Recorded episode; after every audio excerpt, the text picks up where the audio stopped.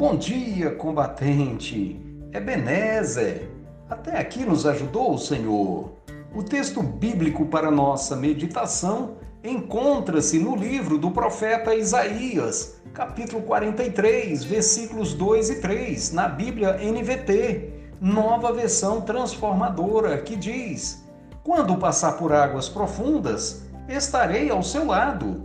Quando atravessar rios, não se afogará. Quando passar pelo fogo, não se queimará.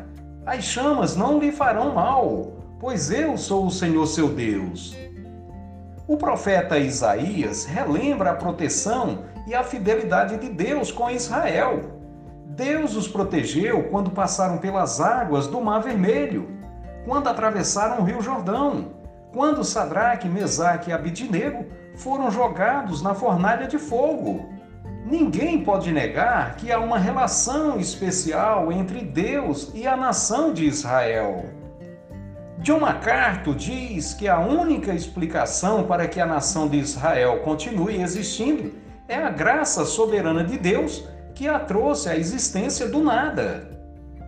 Moisés disse sobre Israel: Vocês são um povo santo que pertence ao Senhor, seu Deus.